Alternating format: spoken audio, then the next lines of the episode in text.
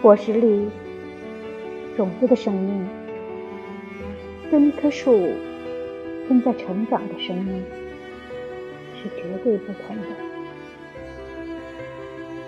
四面八方都束缚在自我的环境里，束缚在我们的感觉的有限范围里的生命。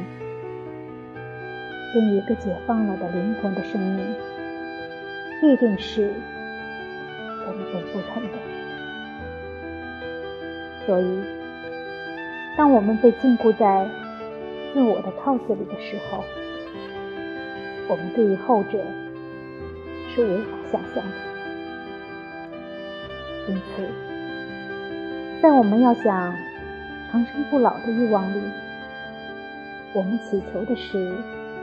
衣食享乐的永久长存，却忘掉了不朽乃是再三的超越生命的规定形态，从而追求生命的无穷真理。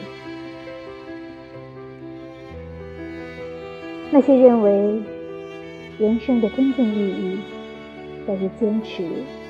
我们所熟悉的特定形态的人们，如同守财奴一样，他们没有能力搞明白这个道理。